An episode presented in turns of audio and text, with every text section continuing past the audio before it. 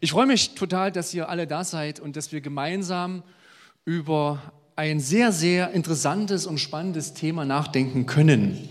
Wir befinden uns mitten im Markus-Evangelium und Markus will uns eigentlich mit hineinnehmen in eine Person, in eine Figur, nämlich in Jesus. Und er malt diesen Jesus aus, sodass wir heute immer noch Anteil nehmen können an dieser Figur und nicht nur irgendwie eine historische Person sehen, die irgendwann mal gelebt hat, sondern die heute im Hier und Jetzt mit mir etwas zu tun haben möchte. Und deshalb auch die Frage in dieser Predigt, warum soll Jesus dir helfen? Naja, wenn er vor 2000 Jahren gestorben ist, kann er dir schlecht helfen mehr. Und man geht, oder ich bin davon überzeugt, man geht davon aus, dass Jesus auferstanden ist und den Tod überwunden hat und auch noch für uns heute, heute im Hier und Jetzt präsent sein möchte. Und das, was wir lesen in diesen alten, antiken Texten, die wollen lebendig werden, die wollen uns heute etwas sagen. Und deshalb die Frage für heute, warum soll Jesus dir helfen? Warum denn nicht? Also, wenn ich ein gutes und positives Bild von Gott habe und von Jesus, dann ist doch dieser Jesus jemand, der doch an mein Leben interessiert ist, der doch für Menschen sich hingibt, der sich für Menschen einsetzt, der Menschen heilt und sie neu in die Beziehung zu Gott, dem Vater, setzt. Jesus will doch Gutes für uns. Jesus will doch uns helfen, weil Jesus doch am Leben interessiert ist, an meinem Leben interessiert ist, an meiner Person interessiert ist. Und deswegen ist es doch eigentlich logisch, dass Jesus mir doch helfen will.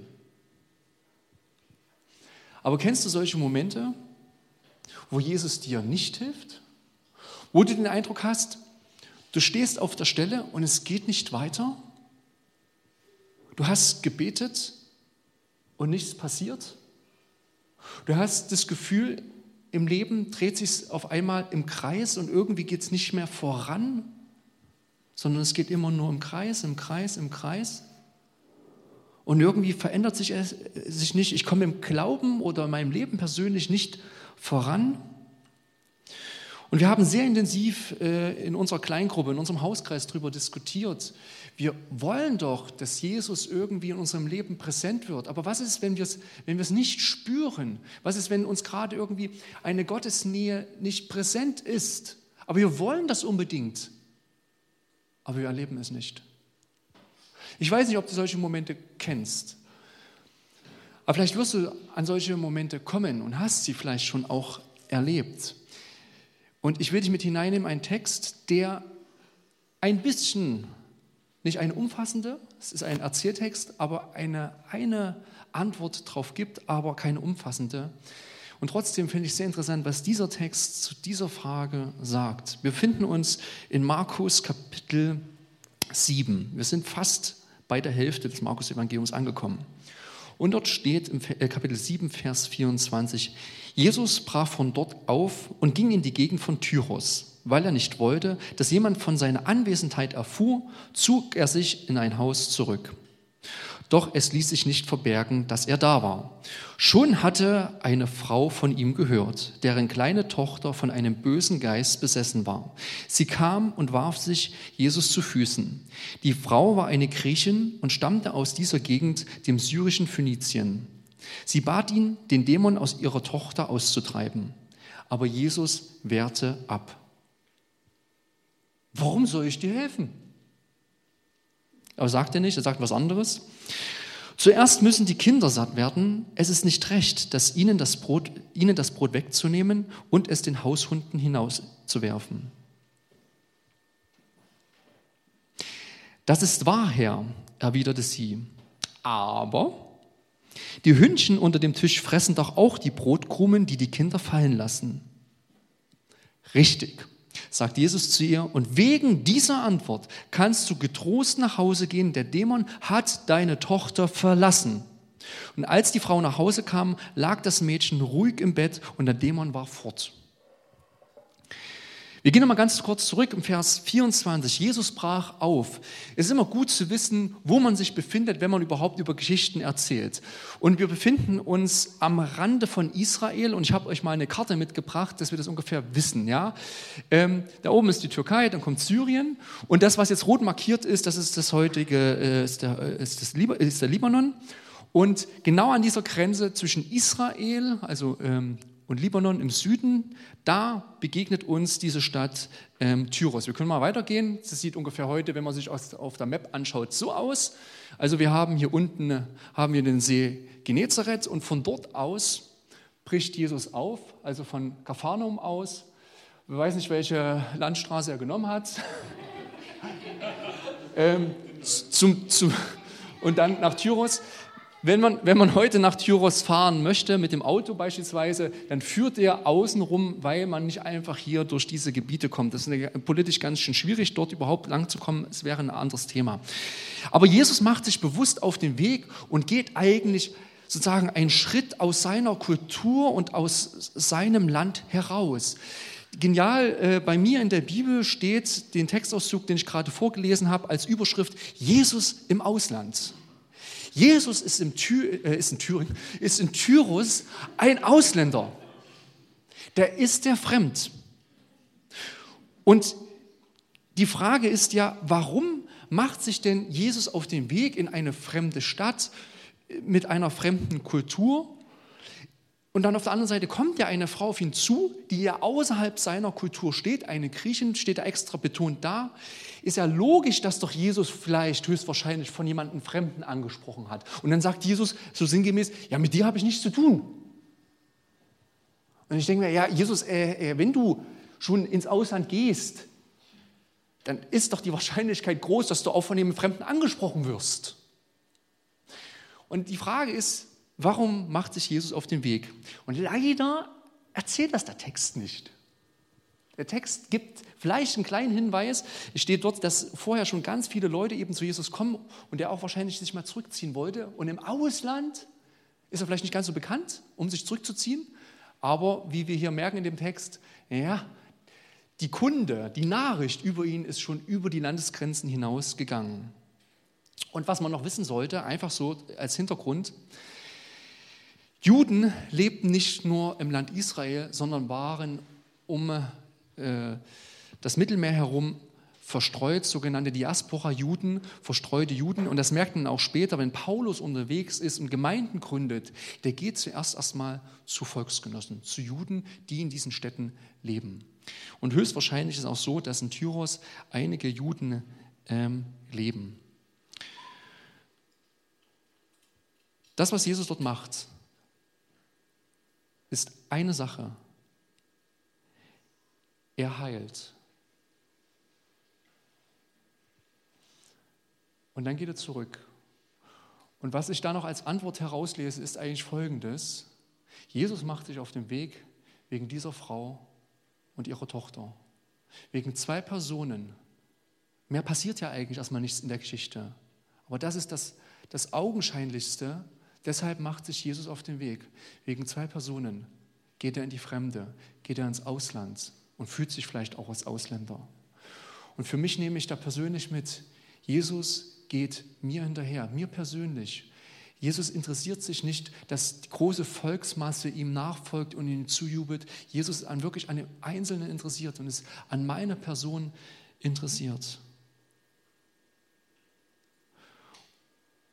Und deshalb hier wahrscheinlich wegen dieser Frau.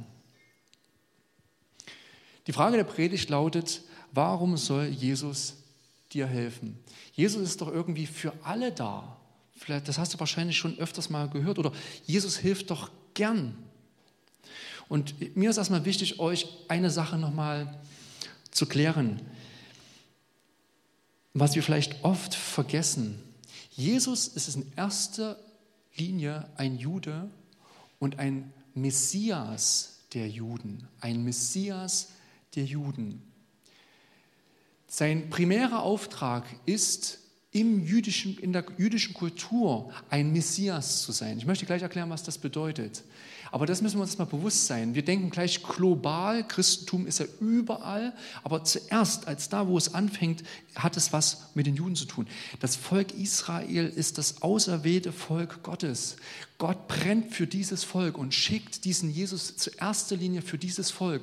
Und wenn heute oder überhaupt, wenn dieses Volk leidet, dann sollten wir eigentlich mit diesem Volk leiden, weil das hat Gott in erster Linie ausgewählt, dieses Volk.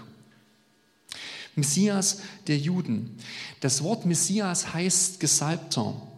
Und äh, zur damaligen Zeit im alten Israel wurden wichtige Personen gesalbt. Beispielsweise der König, in seine, wenn er in sein Amt eingeführt worden ist, wurde der äh, gesalbt.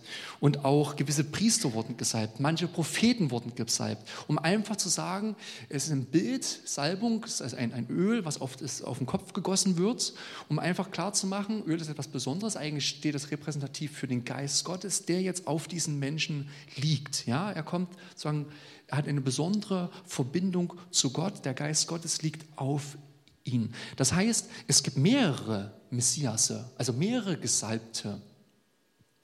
Aber es hat sich im Denken etwas verdichtet. Im, ich mache ein bisschen Geschichte. Im 6. Jahrhundert vor Christus wurde dieses Volk, dieses Land Israel besetzt von den Babyloniern. Und da kam dann irgendwann eine Vorstellung, eine Erwartung auf, dass es doch mit diesem Volk weitergehen muss und dass Gott einen Retter schicken wird, einen Gesalbten, einen Messias.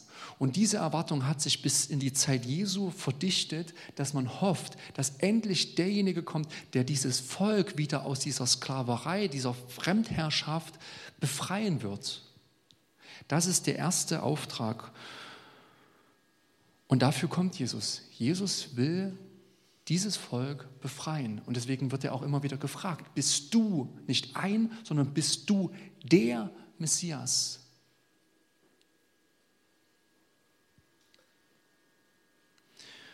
Und jetzt kommt etwas, was man eigentlich unter, den, äh, unter dem Wort Barmherzigkeit fassen kann. Jesus primärer Auftrag ist, für dieses Volk zu kommen. Und er bleibt bei diesem Volk nicht stehen. Er ist so viel mehr und so viel größer, dass er nicht nur Messias der Juden ist, sondern Messias, also der Retter der Welt. Dieser Jesus kann dein Retter sein. Er kann dein Messias sein. Er kann mein Messias sein. Und das ist Barmherzigkeit, dass Jesus nicht nur sagt, hier, ich bleibe bei meinem Volk stehen, sondern ich gehe darüber hinaus. Und weil es so eine Frau wie hier in diesem Text und noch andere Personen im Neuen Testament gegeben hat, nur deshalb stehen wir eigentlich, die jetzt wahrscheinlich keine jüdischen Wurzeln haben, mit in dieser Verheißung drin. Dürfen Anteil nehmen und sagen, Gott, du bist uns ein Vater, weil dein Sohn sich hingegeben hat für mich und nicht nur für Juden, sondern ich persönlich, der gar kein Jude ist, kann Anteil daran nehmen. Und ich glaube, das müssen wir verstehen, wenn wir diesen Text lesen und er hier sagt, zuerst müssen die Kinder satt werden, es, es ist nicht recht, ihnen das Brot wegzunehmen und es den Haushunden hinzuwerfen. Das ist ein Bild und er sagt hier, die Kinder, das sind eigentlich die Israeliten. Ich bin zuerst da für die Israeliten. Und dann ist die Frau ziemlich mutig und sagt, naja, was ist denn, wenn da ein paar Krümelchen runterfallen? Und dann sagt Jesus, richtig, weil du das gesagt hast, deshalb will ich sozusagen dir Heilung in, deiner, in deinem Haus Heilung bringen. Aber was wir verstehen müssen bei der Frage, warum soll dir Jesus helfen? Dieser Jesus ist kein Automat oder ist kein Automatismus. Ähm, wir haben solche Verse wie, äh, wer bittet, dem wird gegeben. Ich habe eine Bitte, hau die oben rein und da muss doch unten meine Erfüllung rauspurzeln. Wenn ich diese Vorstellung von einem Jesus habe, dann habe ich eigentlich nur eine Vorstellung von einem Objekt. Ich habe eine Bitte, schmeiß die rein und krieg unten meins raus. Dann bin ich eigentlich gar nicht an dieser Person, an dieser Persönlichkeit interessiert. Und deswegen, ich glaube, was hier Jesus macht und was hier crasht, ist meine Gottesvorstellung oder mein Jesusbild, weil Jesus nicht einfach sich in so ein Bild quetschen lassen möchte, sondern da hinaus ausbrechen möchte.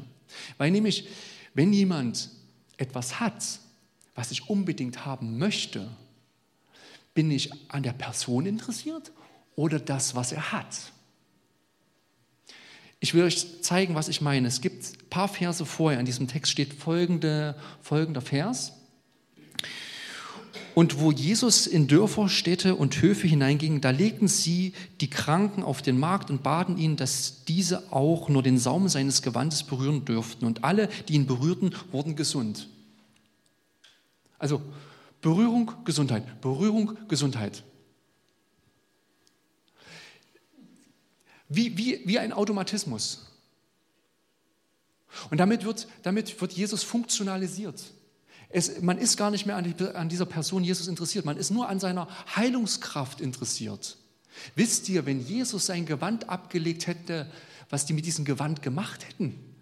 Das hätten sie zur Zeit untereinander aufgeteilt, ja, weil sie heiliges, fast ein Relikt gehabt hätten von Jesus. Und vielleicht hat das ja noch Macht und Heilungskraft, dieses Gewand allein, was Jesus angehabt hatte. Und damit, damit würde ich eben Jesus funktionalisieren. Und das lässt sich, mit, oder das, Jesus ist eine Persönlichkeit und er lässt, sich, äh, lässt das nicht mit sich machen. Das würdest du mit dir auch nicht machen lassen. Wenn jemand nur an dein Auto interessiert ist, aber nicht an, äh, an dich, dann äh, würdest du irgendwann denken, ja toll, was ist das für eine Freundschaft? Du willst ständig nur mein Auto. Ja?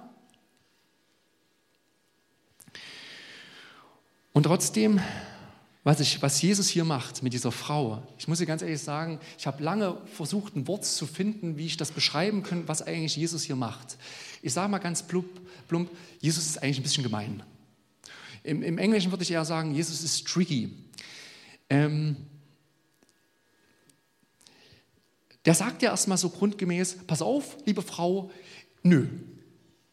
Nö, und das Jesus, macht Jesus an mehreren Stellen öfters. Ja, Jesus ist manchmal ist, ähm, da mit ein paar Jüngern unterwegs, eine andere Geschichte. Und die, äh, die Jünger erkennen ihn nicht. Und Jesus fragt die Jünger aus, was ist denn passiert in Jerusalem? Ach, Jesus ist gestorben. Ach, da muss es euch ja richtig schlecht gehen. Und sie haben gar nicht gecheckt, dass Jesus mit ihm unterwegs ist. Und ich du bist ganz schön gemein. Warum machst du sowas? Warum bist du so tricky? Weil ich eben denke, dass Jesus sich nicht in dieses klassische Muster reinpressen äh, äh, lässt, Not plus Jesus ist Heilung, sondern er bricht dagegen aus. Und ich denke, ich muss mich selbst immer wieder hinterfragen und es zulassen, dass mein Jesusbild hinterfragt wird. Es, es, gibt eine so große Gefahr, wenn ich denke, mein Jesusbild, mein Gottesbild ist abgeschlossen, ist fertig. Das ist langweilig. Und ob ich mich immer wieder in meinem Leben, so wie ich mich ja auch persönlich verändere, auch es zulasse, dass mein Glaubensbild dass ich mein Glaubensbild hinterfrage, dass ich gewisse, gewisse Offenheit auch zulasse, dass ich auch damit leben kann, wenn ich nicht alles im Leben verstehen kann. Ja, Glaube ist nicht immer alles logisch. Es gibt Teile, da ist es gut, dass es logisch ist, sonst würde ich ein Problem kriegen. Aber Glaube hat auch etwas damit zu tun, dass ich vertraue, da, wo mein Wissen an eine Grenze kommt und ich trotzdem verstehe und merke, dass diese Beziehung zu Jesus eine tragfähige Beziehung ist, auch wenn ich das nicht alles logisch mir herleiten kann. Augustinus hat gesagt, wo das Wissen aufhört, fängt der Glaube an. Wo das Wissen aufhört, fängt der Glaube an. Ich würde es anders formulieren, ähm, bin zwar nicht Augustinus. Für mich fängt der Glaube schon ein bisschen eher an, aber hört beim, äh, beim, beim, wo mein Wissen aufhört, hört auch nicht mein Glaube auf, sondern er reicht darüber hinaus. Und die Frage ist, bin ich bereit, mich immer wieder neu von Jesus herausfordern zu lassen und mich hinterfragen zu lassen? Mich neu an ihn ausrichten zu lassen. Weil ich denke, ich habe so viel verstanden, so viel gelesen über Jesus. Und jetzt weiß ich, ich bin in dieser oder jener Situation. Ich weiß, Jesus muss genau jetzt so handeln. Weil ich habe es doch dort gelesen. Und ich habe es doch selbst dort schon erlebt. Und einfach mal stehe ich in einer anderen Situation und denke, ich hätte das Recht, Jesus, du musst jetzt genauso so wieder handeln, wie du es damals gemacht hast. Aber Jesus ist eine Persönlichkeit.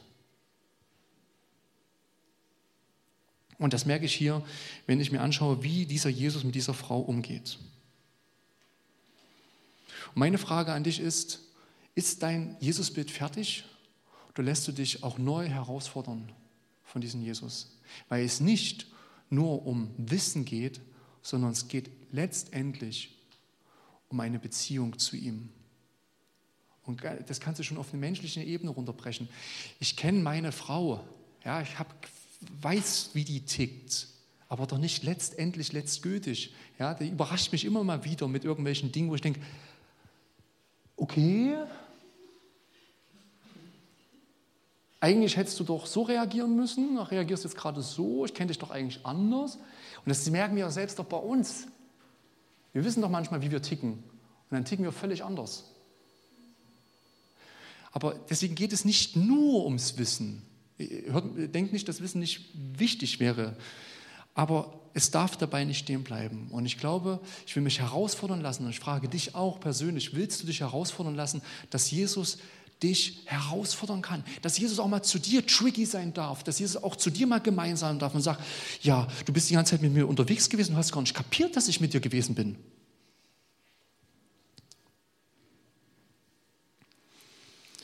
Und was ich als zweites wirklich interessant in diesem Text finde, ist die Frau. Religion zur damaligen Zeit, Frauenbild zur damaligen Zeit. Erstens, das haben wir schon gesehen in diesem Text, Religion ist nach innen gerichtet, nicht nach außen gerichtet. Das heißt, Juden für Juden. Jetzt kommt da, deswegen sagt der Text das auch, eine Griechin und ist interessiert, hat eine Not und will Rettung, will Heilung von Jesus haben.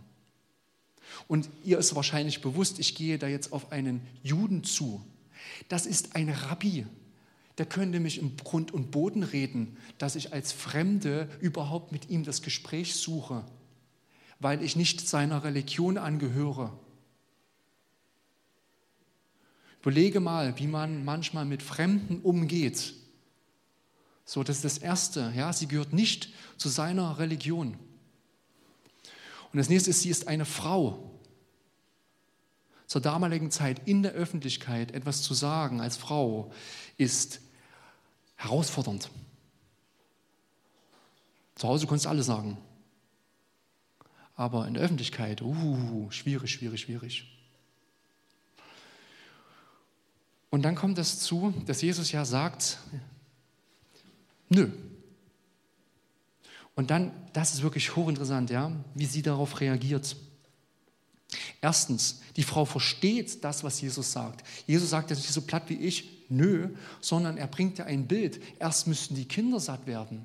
Das heißt, sie muss ja das Bild verstanden haben. Das heißt, sie muss ja verstanden haben, ah, Kinder, das sind die Leute, das sind die Israeliten, Hunde, ach, das, der meint mit Hunden uns, ach so, okay. Das muss sie verstanden haben in ihrer Welt. Und das nächste ist, Pass auf, da sagt, da sagt ein Rabbi, und Jesus hatte Autoritätenausstrahlung, erst müssen die Kinder satt werden. Der hätte sie als Frau sagen können, okay, gut.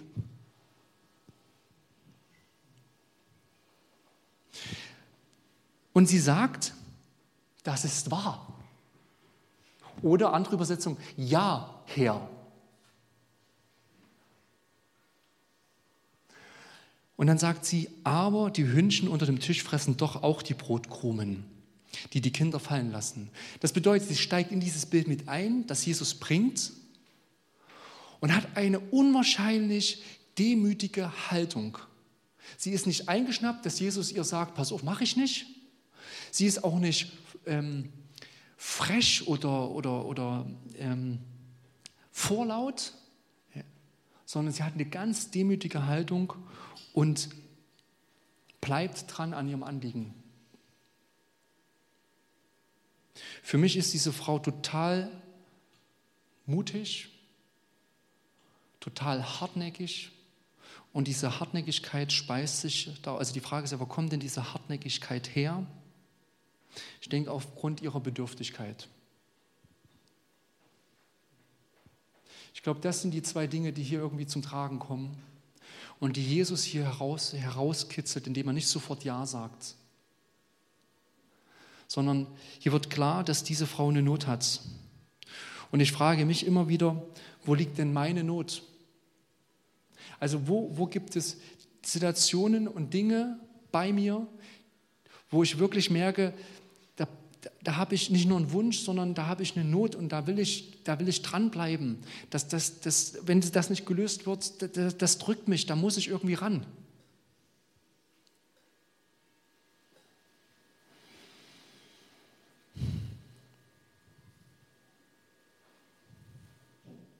Ich weiß nicht, ob du das kennst, solche Momente, dich bedürftig zu fühlen und dann auch den Mut zu haben, hartnäckig dran zu bleiben. Für mich sind das sogenannte geistliche Durchbrüche. Geistliche Durchbrüche. Was meine ich damit? Ich meine, manchmal hast du das Gefühl, du rennst gegen eine Wand.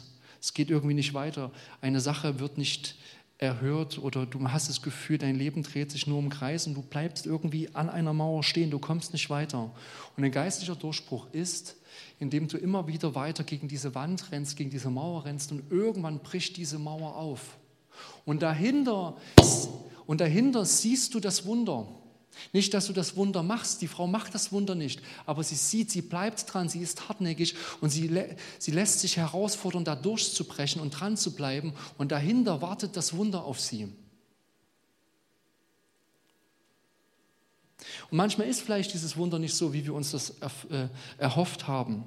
Aber ich denke, manchmal ist das Wunder oft so, dass wir im Leben, äh, oft reden wir vom Wachstum, dass man sozusagen einen Schritt mehr gehen müsste oder höher gehen müsste, so eine Treppe, die man auf, drauf geht. Manchmal ist unser Leben eher im Kreis gehen, so wie ich das am Anfang erzählt habe. Und du gehst im Kreis und dann hast du das Gefühl, das machst du den ganzen Tag, du gehst den ganzen Tag im Kreis und irgendwie passiert nichts, der Alltag bleibt immer der gleiche und du fragst dich, soll es das gewesen sein? Und da dran zu bleiben, in dieser Situation und dran zu vertrauen und mutig zu sein, bedürftig zu sein und zu hoffen, dass ein Durchbruch geschieht in meinem Leben. Eine Geschichte aus dem Alten Testament ist mir da so im Sinn gekommen, wo das genau passiert. Die Israeliten werden beauftragt, siebenmal oder sieben Tage um Jericho zu ziehen, immer wieder rumzuziehen, rumzuziehen, rumzuziehen. Und ich frage mich als, als Soldat, wie muss das gewirkt haben? Ja, du bist Soldat, hast das Messer in der Hand und willst, äh, oder das Schwert und willst angreifen und du kriegst den Auftrag, zieh um die Stadt herum. Ja, zieh um die Stadt herum. Weil der Durchbruch oder der, das Wunder macht Gott. Die, die, die, die Mauern werden ein, äh, äh, stürzen ein, nicht aufgrund ihrer Tat, aber sie hatten den Auftrag, dran zu bleiben. Dass dieses Wunder geschieht und sie durchbrechen. Ich weiß nicht, ob du das kennst, aber manchmal ist es gar nicht so einfach, an Gott dran zu bleiben. Das haben wir jetzt ganz sehr bei mir äh, oder in meinem Hauskreis diskutiert, an Gott dran zu bleiben. Obwohl man manchmal vielleicht den Wunsch hat, an Gott dran zu bleiben, ist das manchmal vielleicht gar nicht so einfach. Und ich wünsche mir, ich habe mir gefragt, wo, wo, sind, wo sind meine oder wo wünsche ich mir selbst geistliche Durchbrüche? Wo soll Gott bei mir Neues schaffen? Und ich wünsche mir manchmal oder ich wünsche mir bei einigen theologischen Themen, dass ich sie besser durchblicken kann, dass ich da eine Klarheit sehe. Da wünsche ich mir wirklich einen geistlichen Durchbruch. Ich wünsche mir, dass Menschen, die ich kenne, dass sie Jesus finden, dass da was geistlich durchspricht, dass sie merken, dass dieser Jesus an ihnen interessiert ist. Und ich wünsche mir manchmal mehr Gottvertrauen in meinem Alltag, mehr auf Gott zu vertrauen. Und ich wünsche mir auch, dass wir als Gemeinde mehr Licht in dieser Stadt sind, dass wir kräftig den Leuten ins Gesicht scheinen. Aber die Frage ist, ist es nur ein schöner Wunsch? Ist es nur, was ich mir irgendwie wünsche? Oder spüre ich wirklich die Not? Spüre ich wirklich, dass ich bedürftig bin? Und damit ich einfach hartnäckig dranbleibe. Sind es nur schöne Wünsche denn mein Leben würde auch funktionieren, wenn die Wünsche nicht erfüllt werden würden. Und ich kann einfach nur sagen, Herr, erbarme dich meiner. Dass ich nicht nur schöne Wünsche habe, sondern Wünsche, wo ich wirklich eine Not sehe, so wie bei dieser Frau. dass ich sehe, das ist nicht nur ein schöner Wunsch, sondern es liegt mir auf dem Herzen. Und da möchte ich hartnäckig dranbleiben. Und das heißt damit auch zu sagen und selbst zuzugeben, ich als Mensch, ich bin bedürftig, ich brauche Gott, ich brauche Gott in meinem Leben, ich brauche Gott, dass sich Dinge in meinem Leben verändern, in meiner Umwelt verändern. Deshalb, warum soll Jesus dir helfen? Weil Jesus möchte, dass du dranbleibst, dass dein Bild von ihm auch immer wieder aufgebrochen wird.